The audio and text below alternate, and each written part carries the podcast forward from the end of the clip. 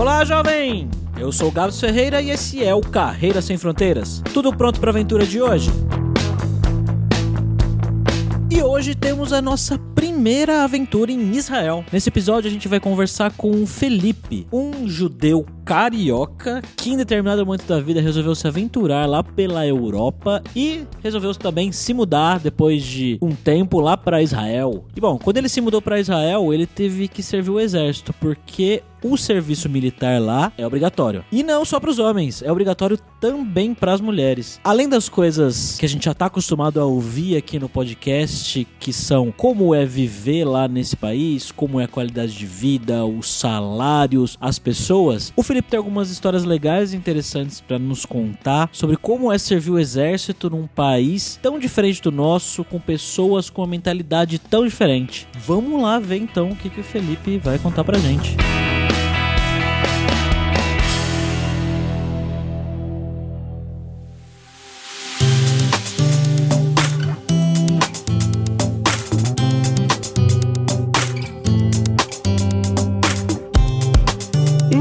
conversar com o Felipe, como sempre, estamos aqui com o nosso host poliglota viajante, Fabrício Carraro. E aí, Fabrício, beleza, cara? Empolgado, bastante empolgado. Hoje a gente vai para a terra de Jerusalém. Primeira vez aqui. Como que você tá, Felipe? Pá, boa tarde, tudo bem com todo mundo? Mas eu não tô em Jerusalém, não. Estou em Beersheba. É perto? Sim, 40 minutos de carro.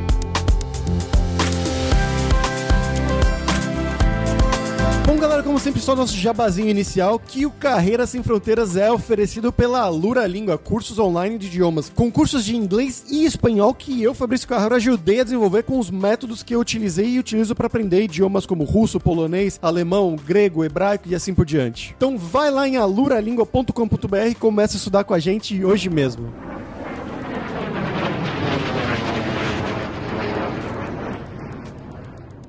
Felipe, então a gente está aqui com você hoje. Eu queria saber um pouco da sua história, né? Quem é você? De onde você é no Brasil? O que, que você fez na sua vida? E como que você foi parar em Israel? Eu sou um carioca, nascido em 89, fui educado em família judaica, que teve interesse de se aventurar pelo mundo, fez uma viagem pela Europa e decidiu fazer me emigrar para Israel. Acabei emigrando em 2009, servi o exército, trabalhei como salva-vidas, trabalhei na área de mergulho um pouco também e hoje estou na área de segurança segurança. Mas eu acho que eu sou o primeiro entrevistado que está desempregado no momento.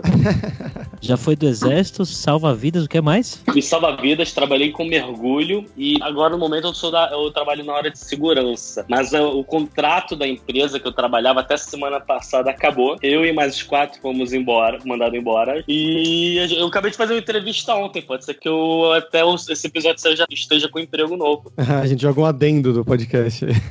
e, cara, quando você foi para aí, você foi mesmo na cara e na coragem. Exatamente. Tirei a cidadania, vim, cheguei. Eu já sabia ler e escrever em hebraico. Eu não sabia falar, mas já tinha noção do alfabeto. Eu tinha aprendido com 14, 15 anos no Brasil. Cheguei aqui e comecei a, a desenvolver mais o idioma mesmo. O exército me ajudou bastante. Eu servi na região de Eramala, que fica ao norte de Jerusalém. Mas eu também tive um tempinho na fronteira com a faixa de Gaza, um tempinho também na fronteira com a Jordânia. Mas a minha parte principal principal foi na região da, de Ramala, ao norte de Jerusalém. Eu acho que esse vai ser o, o, programa mais diferente que a gente teve até agora, né, Gabs?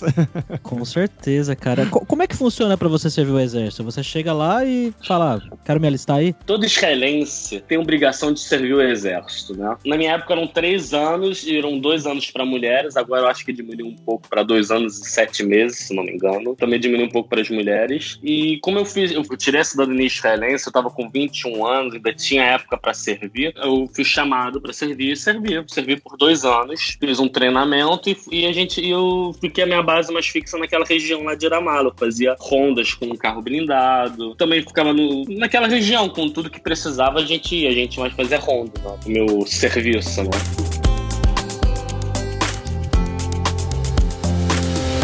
Voltando um pouquinho antes disso, como é que funciona essa questão da cidadania israelense? Os seus pais têm que ser de lá? Ou como é que é a, a, Ah, o processo? sim. Existe uma lei chamada Lei do Retorno. E essa lei fala que todo judeu tem direito de tirar cidadania de Israel. Porque tem um conceito do Estado de Israel que são para os judeus, e todo mundo que é judeu tem direito de tirar cidadania. Por quê? Porque os judeus foram muito perseguidos e, e que seria o Estado onde os judeus teriam sua própria soberania. E por essa lei eu tirei a cidadania. Acabei vindo morar aqui, já tô compondo minha família, né?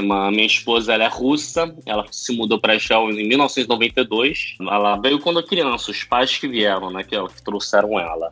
Ela é mais israelense do que russa, né? Mas ela fala um pouco de russo ainda. Claro, os pais dela falam, são completamente russos e vivem aqui, são nossos vizinhos. Curiosidade, isso aí funciona para judeus de nascença somente? Ou se, por exemplo, o Gabs amanhã se Então, converte isso- ao isso aí é uma- judaísmo? Isso é uma polêmica, né? Eu, eu, não, sei, eu não sei exatamente como é que tá o texto desse, da- dessa lei, né? Mas tem uma polêmica envolvida nisso, porque tem, de acordo com a lei judaica, só é judeu quem é filho de mãe judia. No meu caso, a minha mãe é judia, eu, pela lei judaica, eu sou judeu. Mas pela lei do retorno, não só judeu de mãe judia pode fazer, é, fazer aliar, né? Que é subir para a terra de Israel. A gente fala se levar, né? A subida. Uhum. E não é, não é somente o judeu de mãe judia pode se migrar para Israel. Quem é filho de. tem avô judeu, uma parte de pai também, parte de pai judeu, também pode fazer isso. Isso causa polêmica aqui entre os religiosos, porque tem muitos russos que. Não no caso da minha esposa, mas tem outros russos que não tem nada a ver, que não tem cultura judaica, que até são cristãos na sua fé, que acabaram se mudando para Israel por causa que um avô dele era judeu e deixou de ser judeu na época da União Soviética. E isso causa muita polêmica aqui também. E aí, quando você tira a cidadania, você já é meio que obrigado a ser Ah, alistado, né? Não, depende. Se Ah. você tirar a cidadania de 25 anos pra baixo, sim. Aí se você tirar antes de 18 anos, você serve por 3 anos. Antigamente era assim, não acho que mudou, mu- deve ter mudado, porque diminuiu o tempo obrigatório, já não tô mais né, por dentro. Na minha época era quem, quem fazia com menos de 18 anos, se mudasse pra Israel, servia 3 anos. Com 20, aí ter- fazia um tempo menor. E assim por diante, até chegar aos 25 anos, que faz um treinamento básico que tá de boa. Entendi.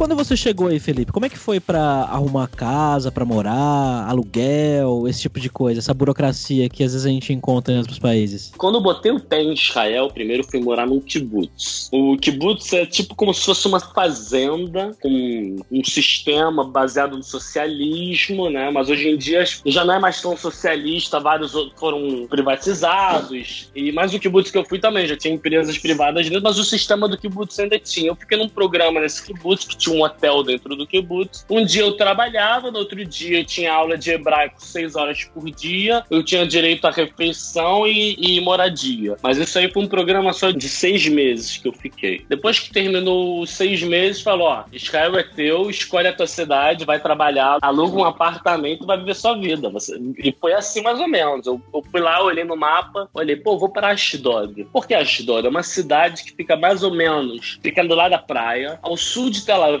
um pouco perto de Jerusalém. Aí eu vou estar ali no meio de tudo, ali do lado da praia, fui para Ashdod. Aí tava meio complicado de arrumar emprego lá, fiquei seis meses, não foi complicado, não curti muito a cidade, tava muito caro. Eu mudei para Eilat, que é uma cidade ao extremo sul de Israel, que é um, um balneário no, na à margem do Mar Vermelho, que é um lugar lindo, maravilhoso. Eu fiz um curso de mergulho lá, trabalhei como salva-vidas por lá. E por lá fiquei a maior parte do meu tempo em Israel. Indo mais tecnicamente, assim, como é que funciona esse processo de você ir alugar uma casa? É ex- exatamente igual no Brasil? É muito diferente. Eu não sei como é que é no Brasil, mas aqui a gente tem um site chamado Yadstein, que é segunda mão, em hebra- em hebraico, traduzindo literalmente, yadstein.co co.il. Você bota a cidade, preço, número de quartos, tudo que você quiser, tu tem que controlar. Ou, por exemplo, eu quero para Tel Aviv. Aí você bota no, no Facebook, grupo de aluguel para Tel Aviv, vai estar toda hora tem novos apartamentos. Aí o cara bate foto da sala, da cozinha, do quarto, varanda e bota o valor. E assim que você encontra apartamento. É muito simples, fácil, rápido, volátil. E você acha que dá pra fazer isso sem saber hebraico? Principalmente em Tel Aviv, tem muito inglês. Colocam muita propaganda propaganda em inglês também. Tem um grupo chamado Secret Tel Aviv, que eles colocam muito anúncios em inglês de apartamento, com os preços, todas as informações em inglês. Simples e fácil. E também tem hebraico, óbvio. E, cara, você foi completamente sozinho pra ir? Você tem família aí? Você tem parente? Completamente sozinho. Meu, a minha única família que vai nascer agora é meu filho, em setembro. Início de setembro, final de agosto. Parabéns. Parabéns, Zé. Quantos anos faz que tá aí já? Obrigado. Completo 10 anos agora em novembro, 2019. E o que, que você curte mais aí da vida em Israel que você acha que não era tão legal no Brasil? Vamos lá, vantagens e desvantagens. Olha, eu acho que aqui o mercado de trabalho é muito volátil também. Por exemplo, eu saí do meu emprego tem uma semana, eu já acabei, tipo, eu fiz três é, entrevistas de empregos e vou agora numa. Acabei de terminar uma ontem e tô esperando para ser chamado. O cara só foi mandar pra verificar uma coisa no Ministério do Interior, mas parece. Eu já vou. vou é certeza que eu vou entrar nisso. Uhum. É muito volátil aqui o sistema de empregos. Nesse meu último emprego, eu fiquei dois anos. Eu trabalhava com a segurança num, num lugar aqui que era um, o aterro sanitário. Aí as pessoas perguntavam: pô, você ficava tomando conta do lixo? Eu, Óbvio que eu não tomava conta do lixo. Quem é que vai querer roubar lixo, né? Mas lá tinha muitos tratores, maquinário pesado, né? Coisas de cobre, que, que tinha um valor muito grande, muito alto. Chegava a ser quase meio bilhão de dólares. Eram muitos milhões, né? Cada trator valia 10 milhões de dólares. Eram maquinários muito pesados. E a gente tinha que tomar conta para não roubarem peças. Não é que ninguém ia roubar um trator inteiro, mas podia roubar uma peça, só um computador desse computador do trator. Se você roubar o computador dele, você já deixa o trator inteiro sem utilidade nenhuma, uhum. entendeu? E a gente tinha que tomar conta desse negócio inteiro em uma área muito grande. Só que o contrato com a minha empresa era mais caro, que a gente tinha um cachorro treinado também, e o contrato com a nossa empresa era mais caro e acabou o contrato, ele acabou o dono do, da empresa que toma conta do lixão resolveu pegar com uma outra empresa de segurança. Aí eu e os outros quatro estamos dançando a dança de desempregado agora. Também o, o de aluguel de casa também costuma ser muito volátil, mas desvantagens são os preços. Poxa, o, o real e o shekel, que é a moeda daqui, agora tá mais ou menos igual para igual. Um milhão de shekel, que é mais ou menos um milhão de reais, você compra um apartamento de dois quartos com sala numa periferia de Tel Aviv, entendeu? Simples, antigo. Nem, nem periferia, mais longe ainda do que periferia. Na periferia de Tel Aviv sai até mais caro, sai 1 milhão e 500 shekels, entendeu? Em Tel Aviv em si, tu não compra nada com menos de 2 milhões.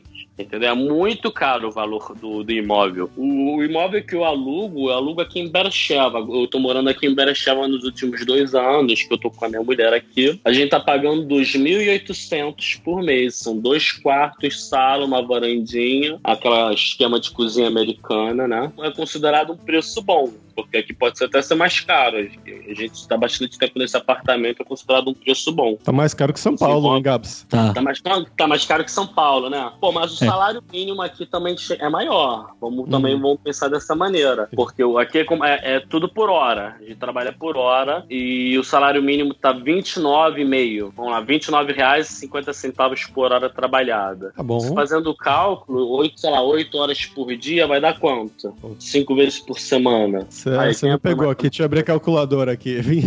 Vamos lá, é, da língua é, é idiomas é bom. Vamos lá, é matemática agora. vezes 8, 228 reais por dia, vezes 5, 1.140 reais por semana. semana. agora multiplicado por 4, né? Um, então, o salário mínimo mensal, 4.500 reais. É, vamos mais um pouquinho aqui, não sei o que lá, vamos, vamos arredondar 5 mil? Uhum. Arredondar 5 mil o salário mínimo, né? Aí eu tô com a minha mulher, ela tem o meu enteado, né, que tem 5 anos, e agora vai nascer nosso filho. Vamos fazer um cálculo também do supermercado. A gente gasta por volta de 600 shekels em mercado por semana. 600 reais por mercado, a compra de mercado por semana. Quanto seria uma compra de mercado semanal de uma família brasileira com, sei lá, um filho, um casal e um filho? Olha, eu acho que 600 reais é muito. Eu tenho, eu tenho exatamente essa configuração de família. É, é. Eu, minha esposa e minha filha, é, é, assim, eu nunca, eu não tenho essa conta no papel aqui nesse momento. A gente sai pra fazer compra toda sexta-feira. Eu não sei como é, é que é a tua mas aqui toda sexta de manhã é, é santo. Sexta-feira de manhã é o dia do mercado.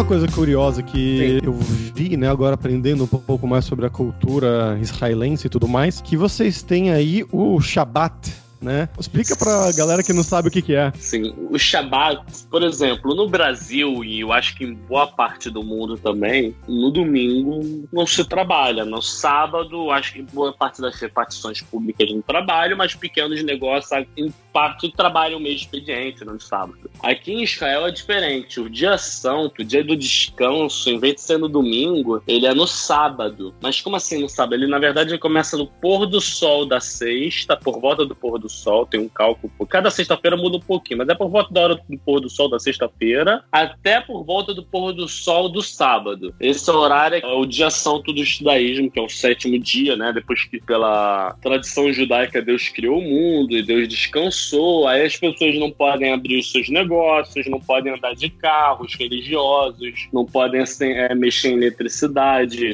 um cigarro, não pode acender um isqueiro, né? Não tem uma, uma, uma lista grande de coisas que não podem fazer durante esse espaço de tempo de um pôr do sol ao outro. E o país meio que fica parado nesse tempo. Só que não é o que o país fica parado. O país, vamos dizer que os 20% cumprem isso de uma maneira mais séria e tem uma outra porcentagem da população que fica em casa e tem um pessoal que não é nem judeu, tem os árabes e tudo. E tem aqueles que costumam andar de carro, tem outros que não. Aí você, a cidade fica mais vazia, você sente durante o sábado, né? Você, é o final de semana, é o sábado e a sexta-feira também tudo funciona meio período. O banco não abre sexta-feira, nem, obviamente nem sábado, mas no domingo abre. Domingo tem, tem banco, tem escola, tem repartição pública, tudo funciona normalmente no domingo aqui, é como se fosse um dia normal. Poxa, quando eu vou no Brasil, eu sinto um estranho. Chega no domingo e eu, pô, todo mundo parado aqui, eu, poxa, eu agitado no domingo. Eu, eu sinto um estranho, porque já, já é. entrei no clima daqui, não? É, é muito estranho. Aí quando eu volto pra cá, eu passo, sei lá, passar um mês no Brasil. Eu volto pra cá, eu, aí eu, eu o contrário. Pô, trabalhar domingo, pô, fala sério. é, e também não tem transporte público, né, no, nesse Shabbat. Ah, sim, isso é uma outra polêmica, não tem transporte público Poxa, eu pago meu imposto, trabalho o mês inteiro, só porque eu não sou religioso, eu quero poder, eu não tenho direito, vamos dizer que eu não tenho carro, aí eu quero ir pra praia, não tenho como ir na praia porque eu não tenho transporte público. Esse é um argumento muito usado aqui, que eu concordo com esse argumento. E, infelizmente, não tem transporte público no sábado infelizmente. Американская фирма Transceptor Technology приступила к производству компьютеров «Персональный спутник». Agora vamos aí para o nosso momento viajante poliglota com o Fabrício Carraro. E aí, Fabrício, o que, que você conhece de Israel? Ainda nada pessoalmente, mas eu tô bem animado, bem empolgado, porque faz mais ou menos dois meses eu comecei a estudar o hebraico e eu tô realmente adorando a língua. É uma coisa totalmente diferente do que a gente imaginava, mas ela é mais fácil do que parece, né? Você olha o alfabeto, você tem um susto assim, mas ela não é tão difícil quanto, por exemplo, o turco, que eu estava aprendendo anteriormente. E nessa questão aí de começar a aprender, eu queria também aprender um pouco mais sobre a cultura e tudo mais, eu comecei a assistir um seriado, que é um seriado bem famoso, chama Surugim, que é mais ou ah. menos o Friends de Israel, que é como eu fui apresentado. É interessante porque são pessoas religiosas, eles são judeus ortodoxos, vivendo a sua vida de romance e, e sua vida normal em Israel com os amigos e tentando arrumar parceiros e tudo mais. Então é bem interessante você ver isso aí que a gente estava falando sobre o Shabat anteriormente. Uma hora, como eles são bem, bem ortodoxos, assim, eles não podem não, eles realmente... são religiosos light, só pra você ver. Eles são, eles são light? light. É. Muito light. Tem religiosos muito mais ortodoxos do que eles, são bem light. Nossa. Eles são tranquilíssimos, inclusive. eu tenho muitos amigos religiosos no nível deles, porque tem muitos religiosos que estão de vários, um espectro muito grande entre os religiosos, entendeu? É uma coisa incrível, né? Eu já fui ortodoxo por um tempo na minha adolescência, e eu sei que tem um espectro muito grande. Esse pessoal do Ciruguê é um pessoal muito light, inclusive. Entendi. É, e tinha, o, o que eu lembrei foi um episódio que falava exatamente sobre isso, que eles estavam numa na celebração, né, com os amigos para jantar durante o Shabat, então eles não podem mexer em nada. Eles deixaram já a luz acesa durante o dia, porque eles não podem mexer com eletricidade. E uma menina, eles brigam, a menina fica puta e ela vai embora e apaga a luz. Eles falam, meu Deus, e agora o que a gente faz? A gente, será que eu vou, eu vou ligar pro vizinho russo aqui para ele vir acender a luz pra gente? Então realmente tem essa questão ah, que é bem, bem engraçado, bem pode, interessante. Pode mexer no telefone também no Shabat. Alguém tem que ir lá pedir pro vizinho russo. Olha e tem que só. pedir de uma maneira indireta que você não estaria pedindo. Tem que falar por ele, tá escuro aí. Você não pode pedir a senha acende a luz. Tá, tá escuro aqui. Pro vizinho russo, que não é judeu, se tocar que você quer que acenda a luz. Entendeu? Entendeu? É mais ou menos isso. É engraçado. E tem um outro seriado também bem famoso que se chama Falda, que, se não me engano é do Netflix, que é um pouco mais sobre a parte do Mossad. Você conhece esse seriado, Felipe? Eu assisti, tenho muitas nostalgias em alguns momentos, né? Por causa do meu tempo que eu servi o exército, mas não porque eu não servi uma nada, nada de um. não servi nenhum grupo secreto, tipo Mossad. Esse pessoal eu acho que é do, do, do, do Devan, que também é contra o terrorista, não é do Mossad, né? Ah, tá. Eu não- mas eu- muitas nostalgias quando você vê os, os armamentos, os- o, o uniforme, todas essas coisas, o, o tipo de comunicação, o tipo de. Você vê muita nostalgia do tempo que eu servi no exército, né? E é muito interessante. Eu, eu aconselho muito a assistir o Falda, que ele também mostra os dois lados. Eu acho interessante que ele mostra a desgraça que o povo palestino sofre e também mostra a desgraça que o povo israelense sofre, dos dois lados. Concorda comigo? Eu não assisti ainda. Eu sei que Ah, não? é, eu tô, tá na minha lista aqui. Eu tô esperando melhorar o meu hebraico pra já dar- assistir eu com um dar pouco mais de conhecimento. spoiler só do primeiro episódio, pra você depois assistir o resto dos episódios. No primeiro episódio, a galera ali da equipe israelense invade e mata um noivo no meio do casamento.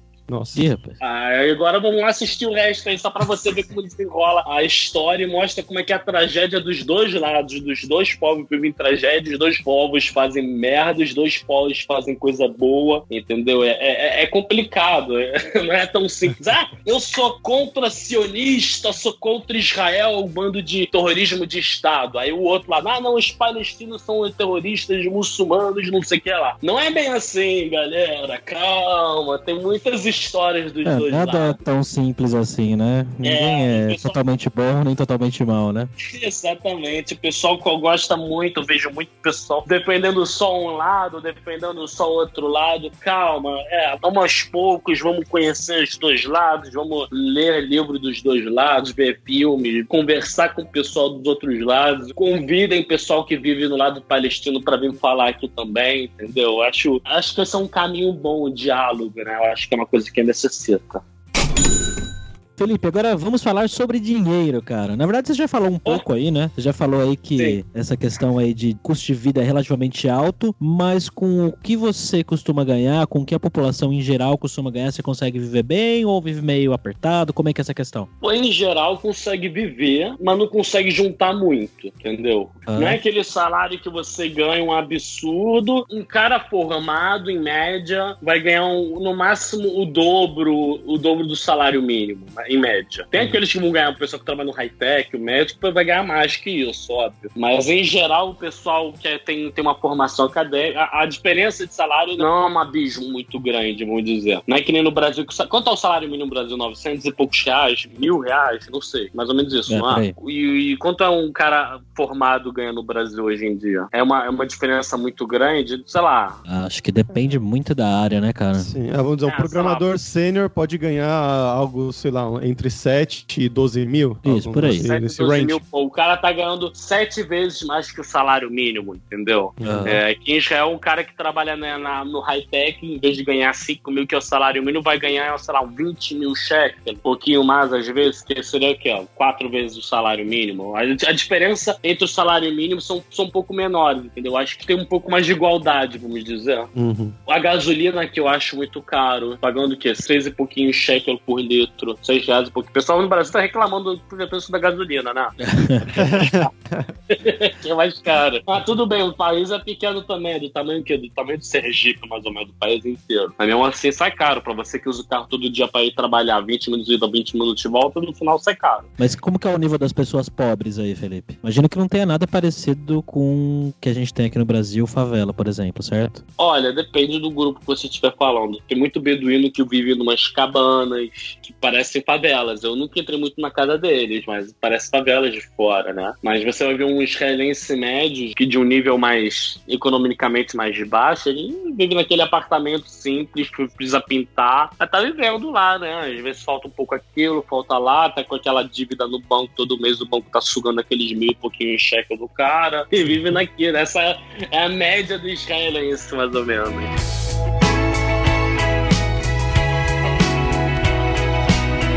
Eu queria saber como é que eles te receberam aí, sendo uma pessoa, né, um estrangeiro, que você falou que não sabia tão bem o hebraico quando você chegou aí, como eles te receberam no país, seja no kibbutz, seja seus companheiros de exército, né? Você fez amigos lá e nas Sim, empresas que você sim. trabalhou também. Ó, no- sempre, desde que eu cheguei, sempre fui confundido com o russo, né? Porque eu tenho, eu sou carioca, tenho um sotaque no hebraico inconfundível e acho que eu sou russo. Muitas vezes vieram falar comigo em russo, aí eu falo, olha, eu não sou russo, não. Eu respondo em português, ele responde uma língua que eu não entendo, uma língua que ele não vai entender também. Ele vai nesse nível. Mas aí depois a gente iguala no hebraico começa a conversar, fala do Brasil, pô, legal, né? E vem com aquela história, ah, Pelé, bunda bonita e toda aquela história. Pô, o Brasil é mais que isso, tá? Não é só isso, não. Tem coisas boas e coisas ruins também. Alguns vêm falar comigo sobre a violência do Brasil, alguns entendem um pouquinho mais sobre o Brasil. Meu antigo chefe, ele de formatura, ele é arqueólogo, mas ele trabalhava comigo na empresa de segurança. E ele sabia sobre todo, sobre do impeachment da Dilma, do Lula, sabia dessa parada tudo, tava por dentro de tudo. Eu, pô, cara, maneiro, né?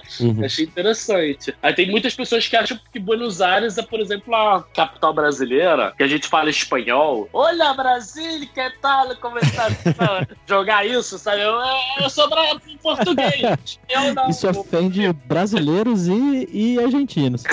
É, eu- aqui tem muito argentino aqui em Israel. Tem muito É argentino mesmo? judeu que saiu da Argentina naquela. Mais na época da crise dos anos 2000, né? Que teve uma crise pesada lá na Argentina. Teve muitos argentinos que veio pra cá. A minha uma ex-namorada minha era argentina, inclusive. Meu pai é argentino, inclusive. E, e tem muitos argentinos aqui. Tem, tem muitos sul-americanos, peruanos, chilenos. Aqui tem gente de todo lugar do mundo. Tem muito americano na região de Jerusalém, Tel Aviv. Tem muito francês na região de Ashdod, Netânia. Tem muitos etíopes, tem muitos judeus etíopes também. É, muitos judeus de países árabes que foram expulsos, os avós deles, né? Foram expulsos na época da criação do Estado de Israel. Porque tem muitos palestinos que foram expulsos de Israel na criação, mas também teve muitos judeus que foram expulsos dos países árabes, do Egito, Tunísia, Síria, Jordânia, assim por diante. Pa- Todos os países árabes teve muitos judeus que foram expulsos e migraram para Israel. Aí você vai encontrar muito, ah, sou judeu de onde? Ah, sou de Marrocos, mar marroquino. Ah, sou judeu, minha, minha avó é egípcia. Aí tem muitas essas divisões também. A sociedade israelense é, é um quebra-cabeça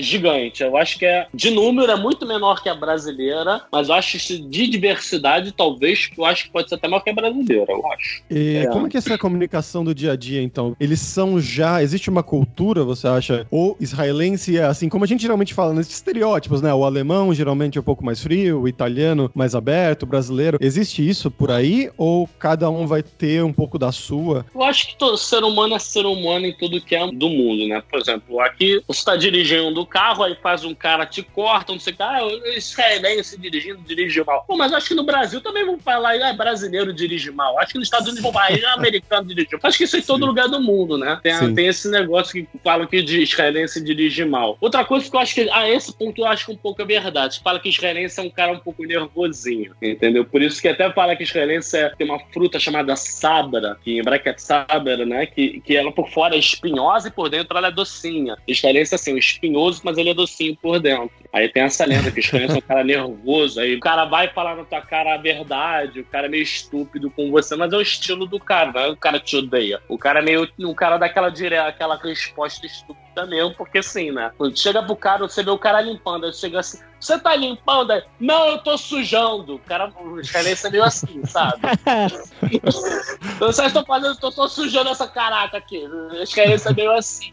É meio estúpidozinho, mas eu também sou meio assim, acabei virando meio assim, que é, que é mais ou menos assim que a banda toca. Mas sempre tem aquele estereótipo que eu acho que todo mundo tem, pra falar ah, israelense, ah, tem que ser israelense. Aí no Brasil, ah, brasileiro tem que ser estudado pela NASA. Aí falar israelense tem que ser estudado também, sabe? É, é estereótipo, todo Uhum. ser humano, todo país fala sobre seu próprio país, tem que ter essa historinha. Sim, sim, É sim. normal, né? Okay, Houston, we've had a problem here. Uh, Houston, we've had a problem. E Felipe, bom, agora é a hora do perrengue, cara. Você passou por perrengues nesse tempo ah, no eu passei, exército? alguns, per- eu passei por alguns perrengues, sim. Eu, eu passei, sim, por alguns, mas passei por situações interessantes. Poxa, isso aí já tem tempo. foi, em 2012, não sei. A gente estava num cruzamento perto de Iramala. A gente parou uma Kombi que estava com cantores palestinos que cantavam num casamento. E o cara do nada tirou uma guitarra e come- começou a tocar música. E tinha um cara, um, um dos soldados era um beduíno, né? Que falava árabe também. A gente começou a fazer um café. A gente sentou, imagina, quatro soldados israelenses, outros quatro palestinos, lá todo de terno, gravata, às duas e pouco da manhã, num cruzamento no meio do nada, tocando um violão e tomando café.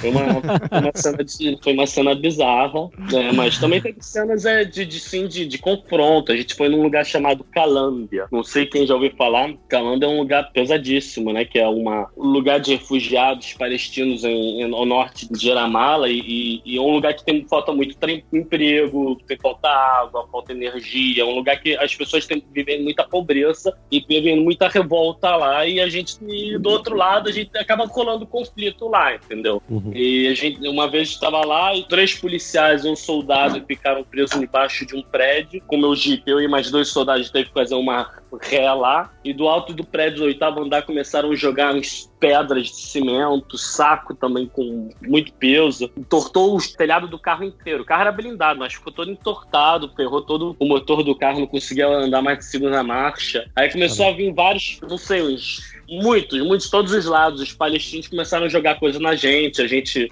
andando, acelerando para poder ir embora, mas só que deixando o nosso caminho aberto. A gente conseguiu fugir, só que o carro tava muito devagar e tava super cheio de gente dentro, em cima da lotação. E, e teve outras situações também, mais pra faixa de Gaza, mas deixa pra lá.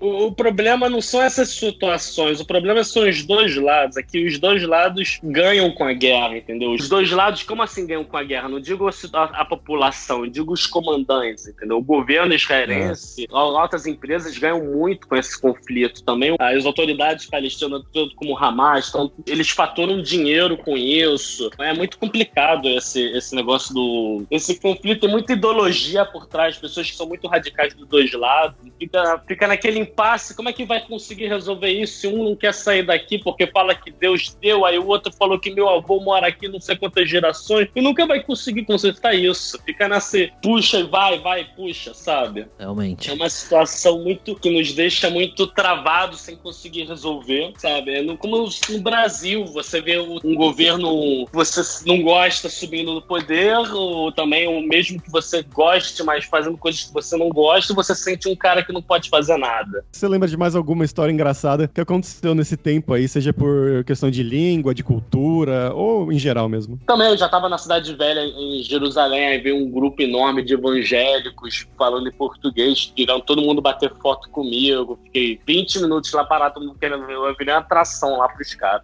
é, muito- é meio interessante Coisas. não. Só adicionar uma curiosidade aqui. A, você falou que a sua esposa é russa, né? Então, com ela, Sim. vocês falaram sempre desde o início já em hebraico. Sim, hebraico. A gente só conversa entre nós em hebraico. E ela gostava muito de assistir novela, sabe falar algumas palavras, ou a pingaros ali ou lá de espanhol. E ela acha português muito parecido com espanhol e tá querendo aprender português. E seria legal aprender português, porque não tô ajudando ela de vez em quando. Mas você não sabe russo? Não, Neto. Neto Gavaris Parus.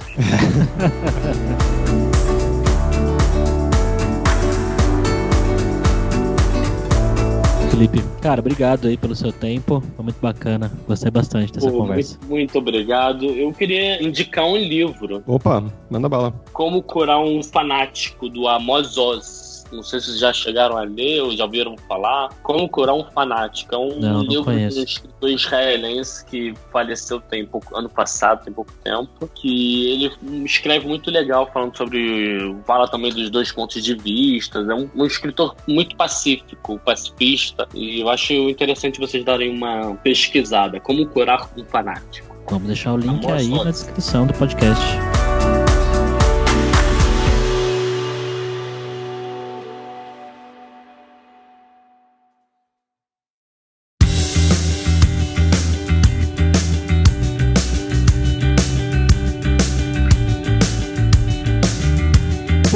Por hoje é isso. Esse foi um episódio diferente, né? Bem interessante, menos técnico, mas bem interessante do ponto de vista de um brasileiro morando numa cultura totalmente diferente. E muito obrigado pela sua audiência. E entre no nosso grupo do Facebook, o Carreiras Sem Fronteiras, para você ter mais dicas sobre emprego, mercado de trabalho no exterior, tecnologia, também sobre a língua inglesa, talvez o hebraico, até para empregos em Israel. E não deixe de conhecer a Lura Língua para você reforçar o seu inglês e o seu espanhol com os novos cursos de espanhol da Lura Língua e dar aquela força tanto no seu currículo quanto na sua vida profissional.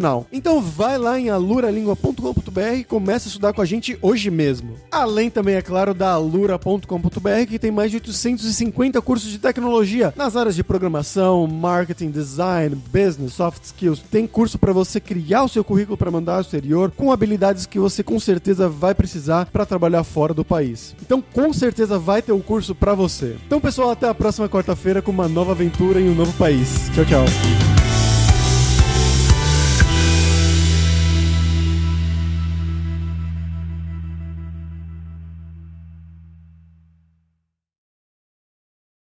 Este podcast foi editado por Radiofobia, podcast e multimídia.